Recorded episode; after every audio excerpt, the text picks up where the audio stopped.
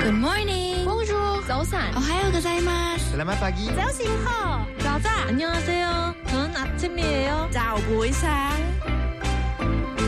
早安，欢迎加入幸福联合国，让你的视野更开阔。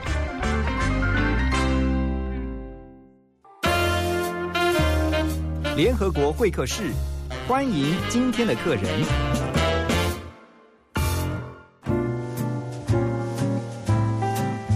欢迎大家继续回到幸福联合国。在今天联合国会客室，我们要一起来关心啊未来的教育问题啊。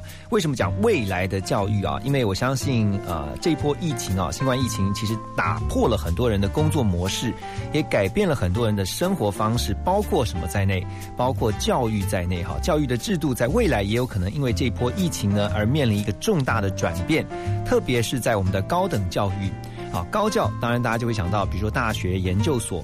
大学未来的面貌会是如何呢？嗯，你现在可能充满了问号，可能充满了好奇，那没有关系呢。这一期的《远见》杂志啊，特别帮大家做了个企划，所以呢，要告诉大家未来因为疫情的关系，大学的面貌会是如何。今天在我们的现场，我们特别邀请的来宾是《远见》杂志的主编谢明玉。Hello，明玉你好。主持人好，各位听众大家好。我看到谢明玉的时候，其实我是对你的姓名名字很有很有很有兴趣。呃，听众朋友，你知道他的玉怎么写吗？就是或许的或啊，这个或，但是那个或大家知道在最右边有一撇，它那一撇之外还多两撇，对不对？是的，总共三撇。对，所以我们刚才聊的时候就说，你这个以后就是之前你在介绍你的名字的时候，一定很特别，应该。不但很有的人有很多人会念错，还也会写错。是的，所以我在名片上有注音，然后每次跟要跟大家解释说这个“玉”到底是什么意思、什么来源，因为它是三撇，所以它其实是水波的纹路，再被引申为妙良彩绘，再被引申为文采茂盛的意思。这也是我爸爸是国文老师，他对我的期许。难怪爸爸是中文老师哈，所以就会特别给你一个很很不一样的名字。是的，各位听众。啊，今天的每日一字就教学到这边了哈。谢明玉哈，这个玉字很特别。哎，讲到呃教学，讲到了教育哈，你们这一期特别让大家对于未来的大学的蓝图有一个勾勒啊。你们为什么会做这样的一个特别的调查呢？呃，远见其实已经进行。大学排行榜这样子的专题其实已经进行了五年了。嗯，过去都只是告诉大家说，哎，其实台湾的大学的排名大概是什么样子。可今年我们碰到了疫情这件事情的时候，我们开始思考未来的大学它的排名会只是因为学生的成绩或老学校的老师的科研成果吗？其实我们发现，随着教育模式的方法的不同，尤其科技、远距教学，还有现在的一零八课纲的呃发生。学生的需求、学生的能力会开始改变。当这些学生的改变之后，一定会影响到教学模式的改变。那大学也就一定会为之改变。其实重要一个关键就是科技嘛，科技其实改变了非常多的我们不管是生活也好，包括教育在内。是的啊，其实远距教学它也不是一个新鲜的名词，它其实已经是行之有年了。是，只是这一波疫情加速，我觉得它好像是一个加速器一样。它加速了大学在教学上面的一些转变。这一波疫情当中，其实你可以发现很多大学或者是立刻就应应在教学上面哈，现场的教学环境立刻就用远距教学。你们这边也点出了这一个重要的关键。是的，因为其实远距教学已经在台湾的学校里面，甚至国外的学校里面落实很多年了。是。可是因为它其实有一些呃上手的门槛，包括软体的应用、器材的应用，面对镜头的时候的教法，其实跟原本的课堂模式都是不同的。嗯。所以在过去，它其实比较像是一种辅助，例如呃老师今天不能来上课，所以采用远距教学，或学生没办法来，所以采用录影教学来事后补课。嗯，可是在这一次疫情的关系，台湾甚至全世界都因为暂停，没办法再到现场的情况下，那这个门槛其实是一种被强迫打破了，所有人不管你喜不喜欢，以前熟不熟悉，都被迫要练习。学校不管以前有没有做这样的投资，都被迫要把这个设基础设备建立起来。嗯，那随着这个疫情把这个呃跨越的门槛打破之后，我们觉得未来一定会发生改变。这个会会是未来的一定的趋势，对不对？目前在我们的采访以及尤其观察国外的呃目前的发展现状的话，这一定是个未来趋势。嗯，这可以举个例子，其实，在 SARS 的时候，因为疫情的关，三年对零三年的时候，所以全台都封闭起来。那个时候有一个可能现在很多人熟悉，可是现在可能没有想到是那个时候是电商从那个时候爆发，因为所有人被关在家里面，所以大家开始上网买东西。当那个使用门槛一突破之后，那个东西开始变成了生活，然后就一波宅经济出现。对，然后从此以后电子商务就。击败了，或者说侵蚀了很多实体商务。对，呃，我们在观察了这一波的趋势，以及综合世界呃目前全球的各种报道，我们觉得远距教学会在这一波疫情下有可能突破高教以前的限制，那有可能会重新创造当年电商对世界的影响。好，教育的环境正在发生哈，就是转变。那因为这个线上啊，从实体呢被迫转进线上哈，这也是不得不的一个趋势。因为这个疫情的关系，可是呢受到冲击的，我想我现在马上可以想到的，除了学生之外，当然最大就是老师了。因为老师呢就得在线上，老师要一个人对着那个镜头讲话，我觉得还挺不习惯的。可是你看到最近也有越来越多老师，他们就慢慢的习惯。那你说为什么知道呢？呃，就是我们就是知道，因为这就是趋势，跟我们下面这首歌曲很像，很像哈。因为歌名呢就是五月天的《而我知道》。听完之后呢，我们再回到幸福联合国。问世没有灿烂的花，你总是很有想法。就这样吧，就这样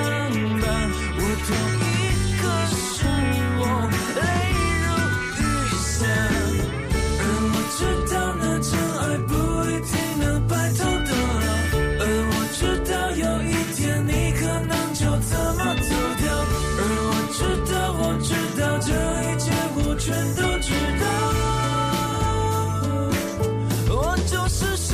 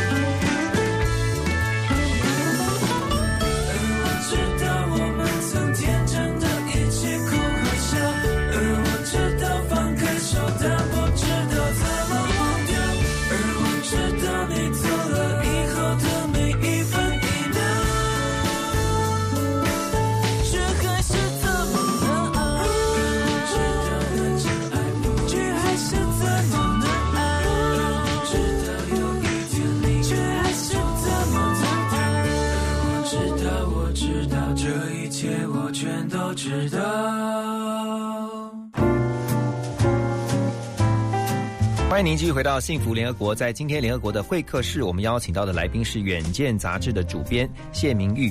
呃，明玉刚才有特别帮大家勾勒了一下未来大学的蓝图哈。因应这一波疫情的关系，所以呢，科技就造成了教育现场的转变。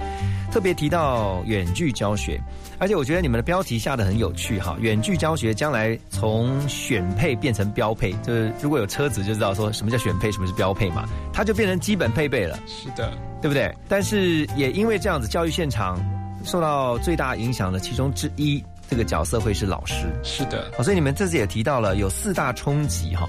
这四大冲击当中，其中一项就是跟老师有关。是的，哦，我们所观察到的第一个冲击，其实就是老师的教学模式跟角色都会被迫重新定位。嗯，这件事情是我在采访前教育呃教育部代理部长姚立德呃现任的北科大教授的时候，他告诉我的，他说整个远距教学对老师最大的冲击，就是以前老师教学课堂的黑盒子被打开来了。哇！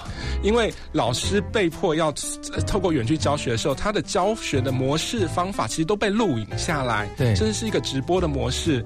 以前如果只是锁在课堂里面，可能就只有他那一堂课的学生知道，对，然后也只能学长姐对学弟妹的口像这个老师教的好，或这个老师教的不好。以前老师都是用口碑相传，是，而现在变成一个录影模式的情况下，可能学生还没有进入这个大学，还没进入这堂课堂前，就先可以在网络上可能先试看了五分。钟就知道这个老师教的好不好，嗯那他以后就可以很明确的选择自己想要的老师，甚至呃选择自己适合自己的老师跟上课模式。可是那那这样老师以后是比较注意那个点阅率，这个老师就可能必须要改变自己，或知道自己怎么来重新吸引新时代的学生，嗯，而不再是过去那种可能一个旧教材可以十年都不变这种模式了。哦，迫使老师也要改变，对他们要学习新的教学模式，甚至呃学习新的。如何来跟年轻学生沟通、学习应用新的科技教材？例如，不再是只是纸本或影印的东西，可能他需要把课堂上的科技或互动式的模式纳入课堂。对，因为其实呃，像 TED 这样子的演讲的话，它其实只有十八分钟。嗯，十八分钟的原因是因为，呃，这是一个人专注的最。长时间，可是当一个老师变成在网络上或在影音上，透过远距模式跟学生上课的时候，你要怎么让学生专注？一节课可能有六十分钟，而可能一次要上三节，等于一百八十分钟要让学生专注。那老师等于要重新配速，也重新改变自己原本的上课模式。这样老师很辛苦哎，这样以后的老师蛮挑战的。我这样突然想到以后的画面，他是不是十八分钟？他说好，我们 take a break，所以他可能要重新来安排说，哎，我可能讲到。某个段落的时候，我要怎么样子重新，呃，可能插入一些呃对话或一些讨论或一些不同的节奏，来重新把学生的注意力抓回来。老师也要想梗，是，就我们讲说要有一些梗，就是要埋一些梗，然后突然到了十八分钟快接近的时候，就要突然爆点出来这样子。是，这也是我们所观察到的，在这个冲击下可能会发生的第一个改变，就是老师网红化。哎呀，对哈，老师变直播主了，对不对？对，老师其实某种程度是一个直播主的概念。他在远距教学的时候，必须要想办法去吸引学生，因为学生是有选择权，而且学生是有比较权的。那这样的话，老师其实在家里面也要训练自己看镜头，因为有些老师其实他对着机器讲话，他是不习惯的。是的，这也是在这一波呃之前疫情的时候，那其实我们去采访不同学校的时候，很多老师都面临到的困扰，而甚至是学校帮老师开课。教授他们怎么样子来面对看镜头，面对一个空无一人的教室，如何面对的机器，好好的上课。那你在问的时候，那个老师有没有跟你讲说，哇，他一开始怎么样不习惯，到后来变得非得习惯不可？其实是有的，因为很多老师一开始的时候都会觉得，我为什么要对着一个没有人的教室？因为以前有人的教室的时候，他可以 Q 学生来互动，可现在没有人的时候，他怎么来掌握自己的节奏？那他呃，怎么样应用新的科技？因为以前可能一本书翻开来，那跟学生讨论就好。他可能现在因为学生没办法不在现场的情况下，他要怎么用？嗯，包括了电子互动的一那个面板啦，或者跟小考的题目来跟学生进行一个阶段一个阶段的测验。这个模式其实老师都在学，那学校也提供相对应的辅助。哇，真的很难想象哈，这个老师也跟着在改变。好，等一下回到幸福联合国，我们呢还要再再跟我们今天的来宾《远见》杂志的主编谢明玉啊来聊其他几个因着啊疫情而产生对教育的冲击。休息一下，再回到我们的现场。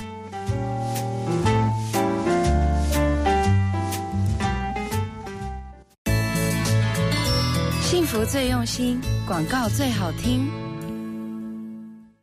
真爱只能唯一，新北绝版一字头房价就在巴黎水树之间，五年防水保固，超商全联为零，水树之间二至四房二六一九二一一一，新理想三十三十三十，新理想三十而立，振兴券三十倍有礼，百万现金送给你，详情请洽接待会馆。拜托别烦我。生活中有很多 colorful 的新鲜事等着我们去找寻。每天收听 FM 一零二点五幸福广播电台，跟我一起彩绘幸福的颜色吧。我是秀娄俊硕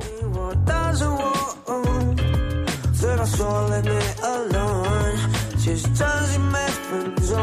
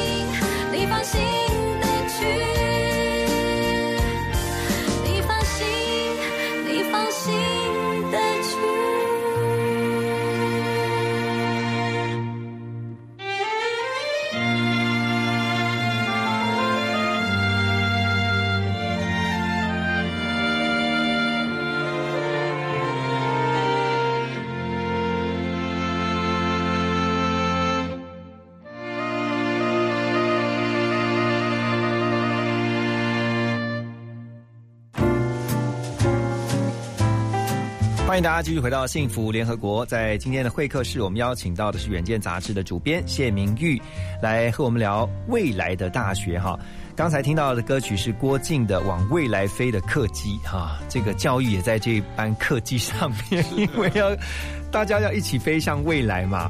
那但是在未来，呃，大学出现之前，就会看到有一些在教育现场的冲击。已经刚刚提到了一个，就是呢，老师教学跟角色。他必须要重新定位。啊，其中呢也跟着有几个改变，包括您刚刚提到哈，老师网红化，是的，你像这样话以后，老师其实也可以斜杠啊，他就是说他在学校的时候是老师，然后但是在下了课，他回到家，如果他还行有余力啦，他其实可以做某种教学网红啊，知识网红，是的，这也是我们观察到，呃，可能以后大学教授听起来好像进入数位数位的教学模式，好像会变得比较累，可是我们得到的。反馈可能也是不一定，因为像我们我去采访呃台大电机系的教授叶秉成的时候，他就告诉我说，对叶老师就告诉我说，以前可能一个老师必须要花很多时间来进行备课，因为每一堂课上的学生的程度都不一样。嗯，可是如果进入了远距教学甚至录影教学的模式的时候，那他只要好好的讲一次，把这个东西做好之后，那其实可以节省更多的时间来做他。呃，包括研究或指导学生的部分，所以其实老师某种程度可能是辛苦一次之后轻松，对，所以老师可能其实可以有更多自己的时间去做自己想要做的事情，嗯，所以这不一定都是老师变得很辛苦而已，他可能在这。第一波的辛苦之后，他可以找到新的老师的生活的平衡模式，而这就是老师备课轻量化。那这也是我们发现未来有可能会发生的一件事。还有像这个选课集中化是是的，因为在当老师变成个远距教学，当学生可以透过远距事先来观察老师教的好不好的时候，那好老师当然会吸收最多的学生，就跟补教名师就是最多学生都想要去选某一个教的特别好的老师一样。那有可能会造。造成所有的学生都集中往某一个老师，呃，去选课的模式出现。因为在线上，所以应该没有人数的限制啊，对不对？比如说一个课，他本来教室里面顶多坐一两百人啊，或者说几十个人啊。我说以现在的教室规模，但是如果是在线上的话，它同时可以好几百人都没有问题啊。是的，之所以会发生选课集中化的一个理由，可是因为教育部对于每一堂课，因为有个生师比的概念，就是一个老师应该要配多少个学生才能维持固定品质的传统模式，这是建立在课堂上的限制下。所以，在这个限制还没有被改变的情况下，那每个老师应该还是会有一堂课能收多少学生是一个规定的上限。嗯，可是随着。教学变得远距化的时候，这个生师比这件事情有可能会被打破，那就有可能发生。哎，反正选一百个人跟一千个人，可能对老师的负担都是一样的情况下，那可能就会发生选课渐渐集中向名师的这样的模式出现。以后老师也要用 KPI 了，对不对？就是要来看他的那个这个绩效如何。还有还有还有可能会出现一些网络上的名师了哈。是，或者在这种情况下，老师的。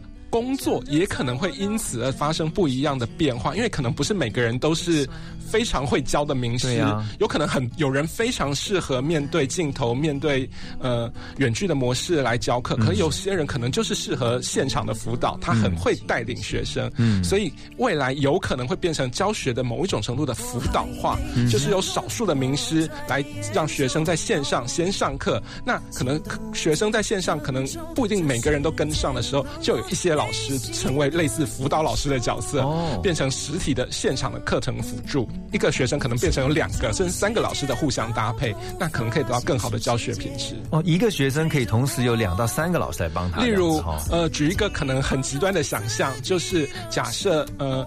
某一个老师可能他发现自己的网络教学不是那么的完美，这时候他可能让学生去修假设台大电机系老师的课哦，可是老学生在上课的时候不一定马上能够跟得上课程的速度，这时候这位老师就在课堂上，哎，依照这位名师的教学内容，进一步在现场进行转换，嗯，然后帮老师做辅导，这样老一个学生等于拥有一个网络的老师，也有一个实体的老师，变成一个加倍学习的概念。所以以后老师也是虚实整合就对了，对对不对？网络。加上现场的，是的。好，那刚才就让我想到另外一个问题，就是说，未来会不会老师啊，为了要吸引学生在线上收看他的这个教学，所以可能就是要想尽办法，除了教学以外，比如说在外表上面的一些调整啊，或者是说在表达方式上的一些生动更活泼啊。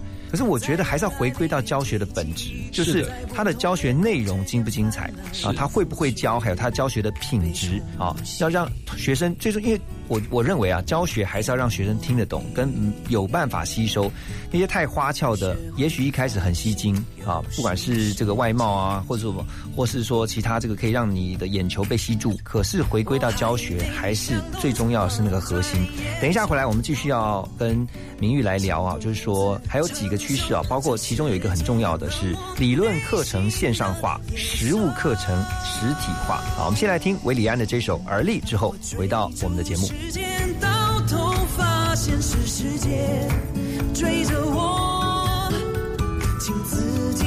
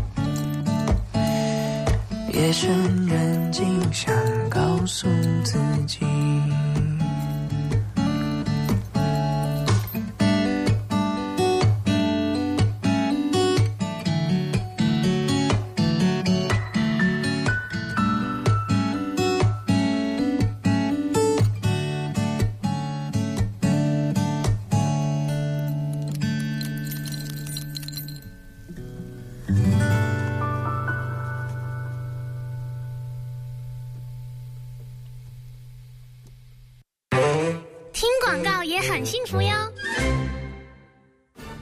二零二零桃园国乐节艳丽登场，七月二十六号到八月九号，汇集小提琴演奏家曾宇谦、金钟奖得主唐美云歌仔戏团、金曲歌后曹雅文、古鲁吉打击乐团、台北和乐吉声乐团，场场精致，内容丰富。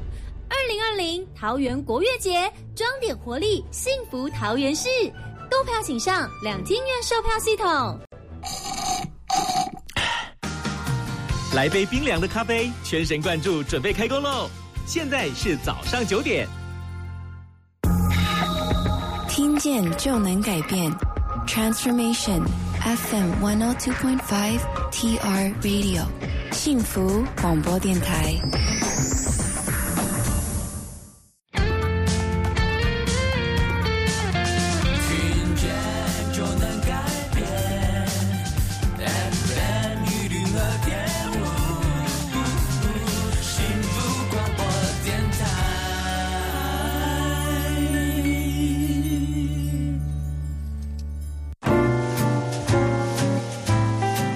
欢迎大家继续回到幸福联合国，在每个礼拜一到礼拜五的早上八点钟到十点钟，我们在线上陪伴大家。我是主持人何荣，今天我们特别来关心未来的大学教育，哈，这个高等教育。不管是大学或是研究所，刚才在我们现场的来宾，《远见》杂志的主编谢明玉呢，就提到了几个趋势。那接下来我们要提到的是第二个冲击啊，就是理论课程线上化，实物课程实体化，也是虚实整合的概念。是的，因为其实刚刚听到呃讲远距教学有可能会让所有老师变成网红，这时候我们每次提出这件事情的时候，都都会有人疑问说：真的有可能吗？有可能，我非常相信。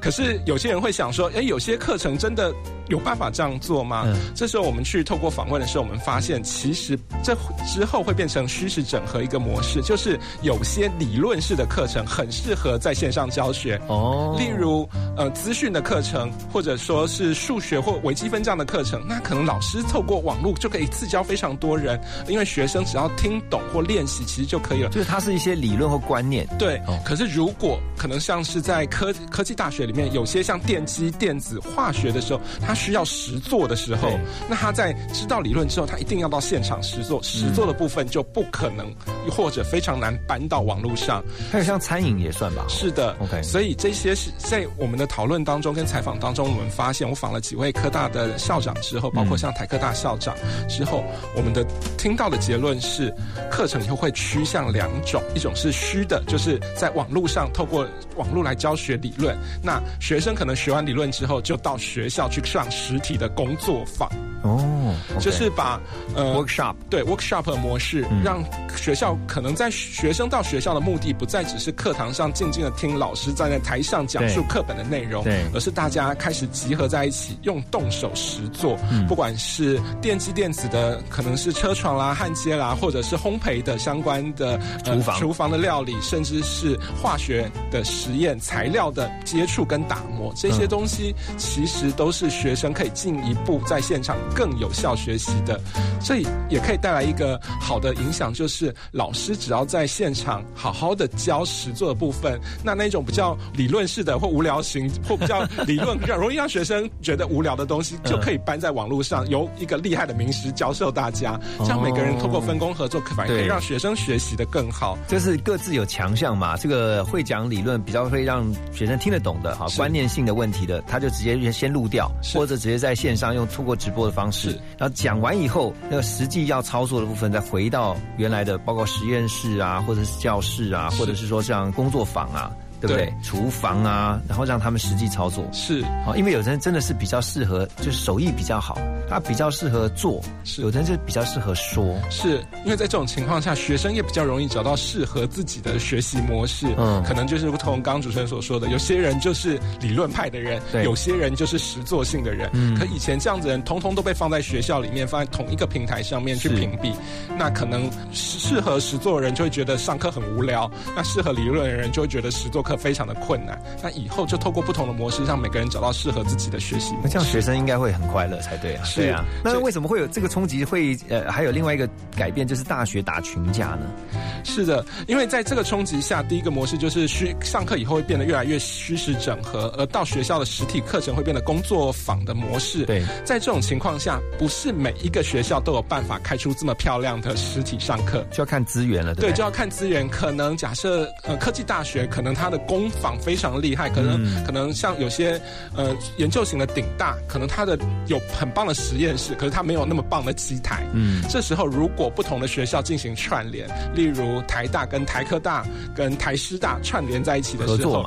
对学生可以跨校选课的情况下，那可能他可以上台大电机系老师的课，然后去台科大去上电机系的实作课，然后可能在融合的时候，如果他需要一些人文的素养的时候，他去上台师大的课，这样他会变成一种在各个学校汲取精华的模式。可是这样，我就突然想到一个，那学费那这样大家怎么分呢？那同样，比如说他台大缴的学费，可他要去台大台师大用他的场地，对不对？这以后可能还是要大学先讲清楚。是费用如何分担？可是这个目前已经开始在进行当中，因为像刚所说的台大、台师大跟呃台科大，其实他们已经结盟，已经学生可以跨校选课了。而北中南其实都有非常多这样的学校结盟，已经有了，对，已经开始了。像私立大学大概有十二所，也是跨校结盟的模式。嗯，可是以前的跨校结盟，因为如果学生要跑到实体教室去上课的时候，会比较困难。可是透过远距的时候，很多东西就会开始变得方便了。哇，好棒哦！因为在我那个年代以前。大概就是同一个学校，对不对？你在自己的学校里面可以跨系，就是你可以去选不同系的课，这只是选课。将来还有机会可以去别的学校去用他的，比如说实作的场地，但是回到自己的学校呢学理论，我觉得很特别的一个趋势哈。等一下回来，我们继续要请教我们今天的来宾谢明玉啊，这是远见杂志的主编。另外还有两个冲击啊，包括了课程并不是一定要在校园里面哈，学制这个势必被颠覆，还有呢。毕业文凭将会被学习履历给取代。哇，这个就是趋势了哈！等一下，在歌曲之后呢，我们要继续回到幸福联合国，先送给大家这首歌《棉花糖的一百个太阳月亮》。若我不曾为谁感伤，若我不曾为谁疯狂，若世界不再有希望，爱要如何理直气壮？是否有了更多故事，我们能进化变得更强？分享了所有装死大方，来吧，许下愿望。一百个太阳，你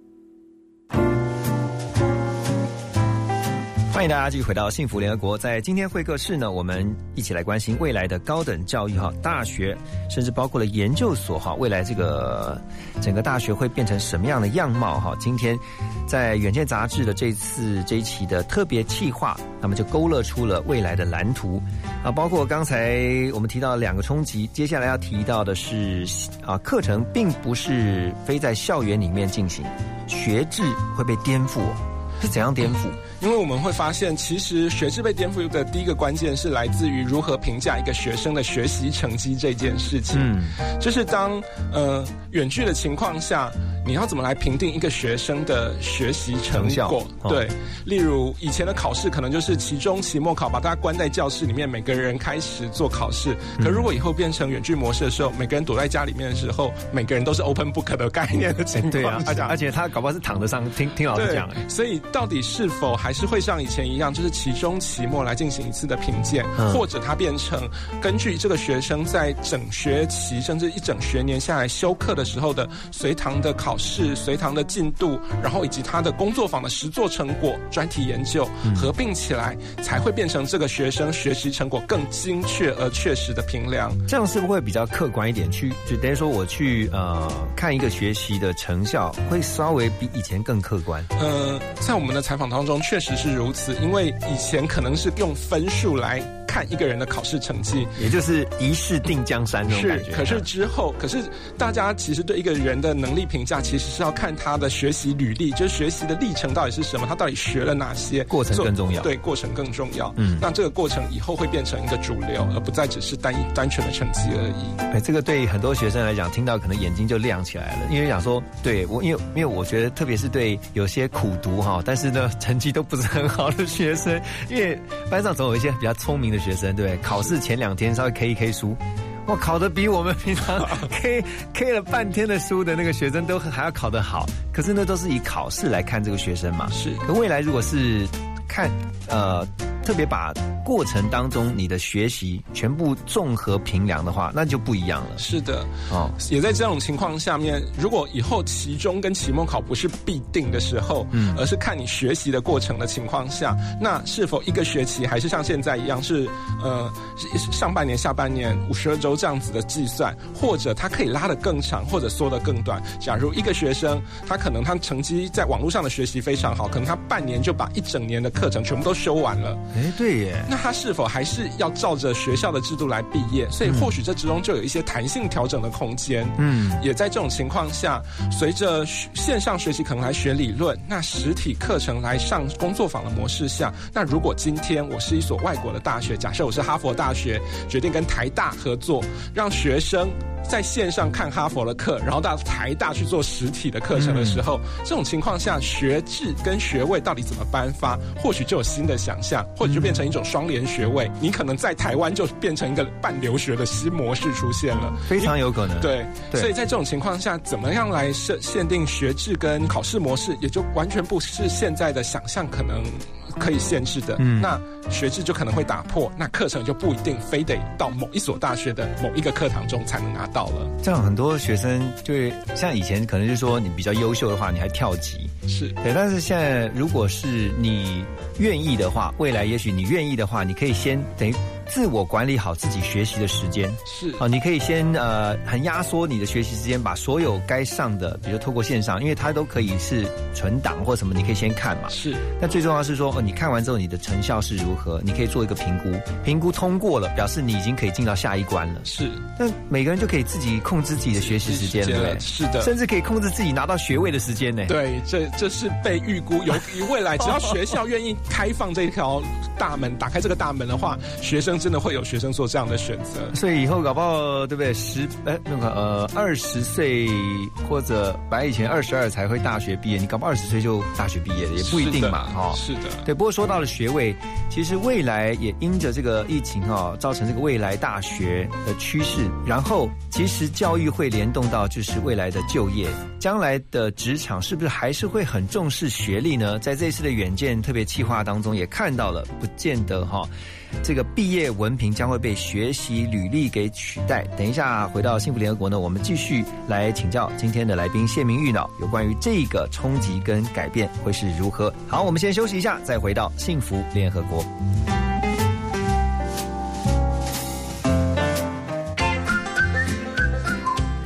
听广告，马金粗逼。只要一字头，拥有左岸新生活，水树之间，二六一九二一一一。巴黎市中心超商全联当邻居，三面采光，五年防水保护，水树之间，阳光三房，二六一九二一一一，新理想。三十，三十，三十，新理想三十而立，振兴券三十倍有礼，百万现金送给你。详情请洽接待会馆。我是连静文，最好听的音乐，最实用的生活资讯，都在幸福广播电台。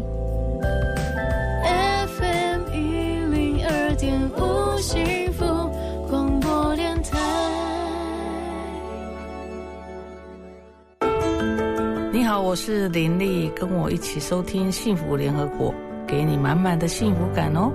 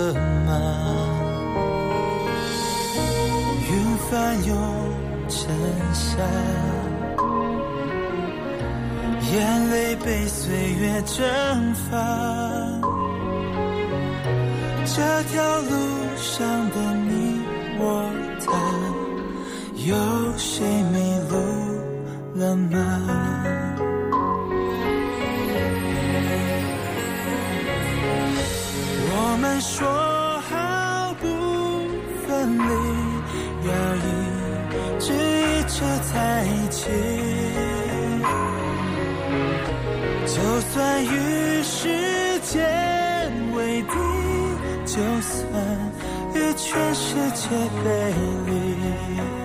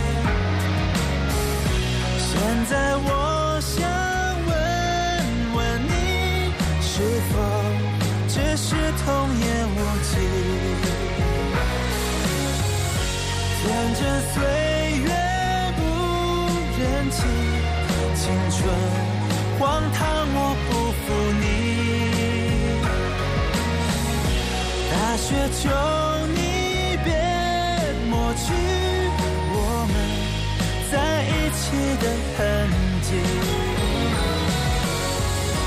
大雪也无法抹去我们给彼此的印记，今夕何夕，青草。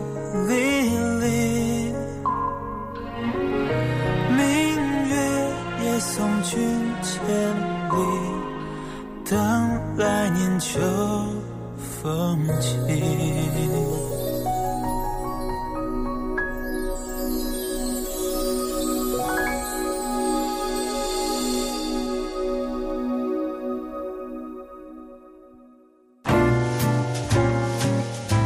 欢迎继续回到幸福联合国。在今天的联合国会客室，我们关心的是教育问题。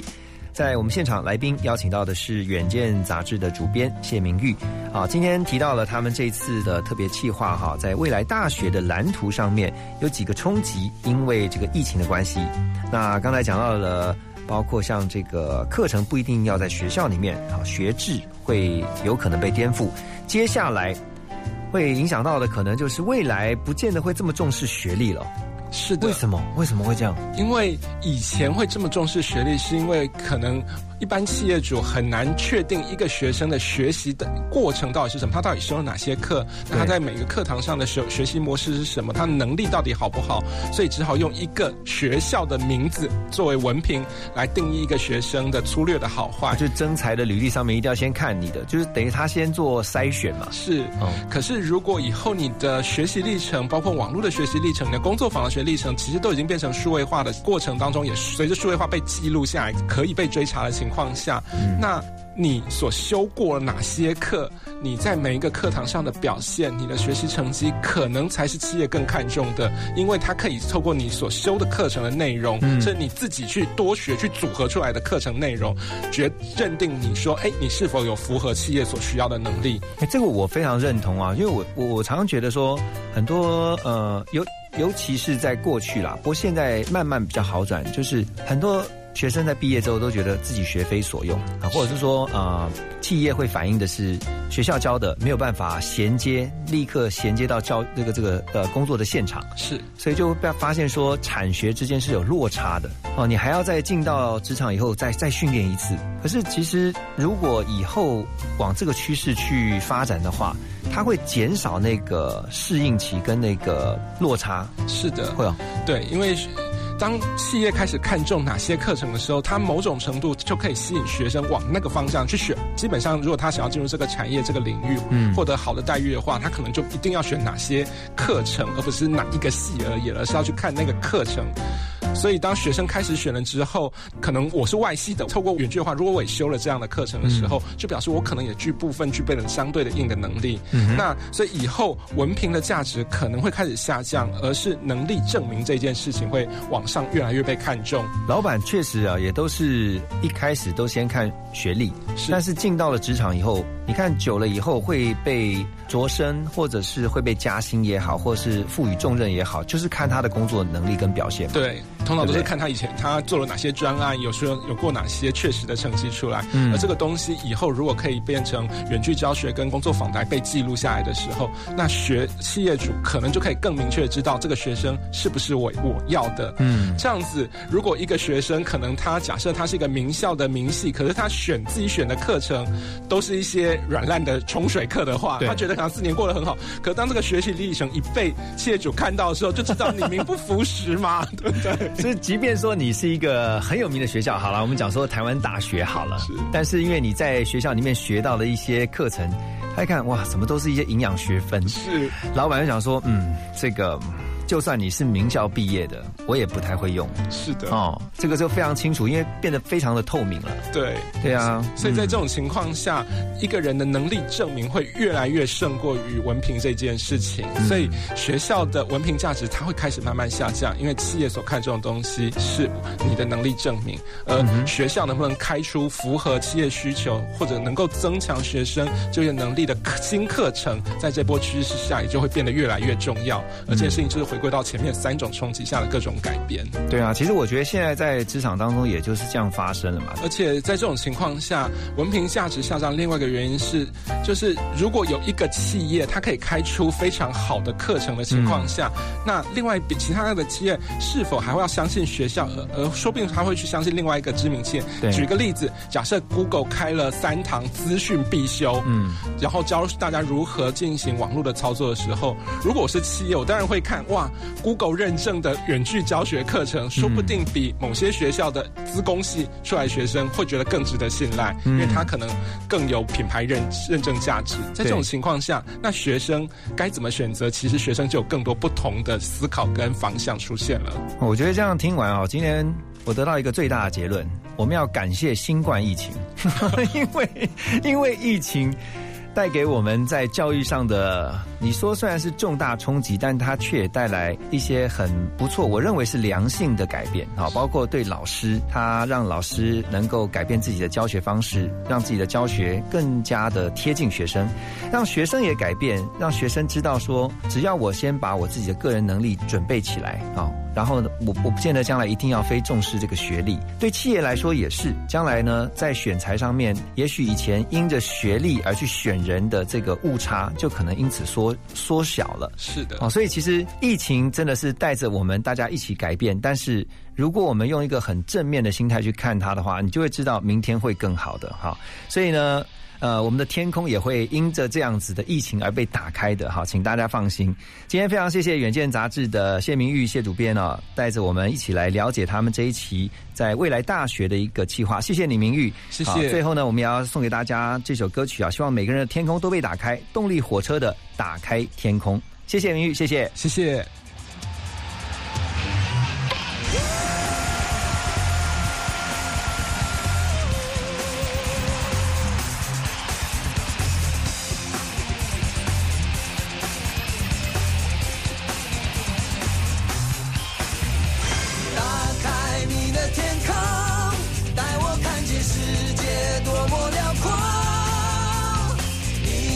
心里有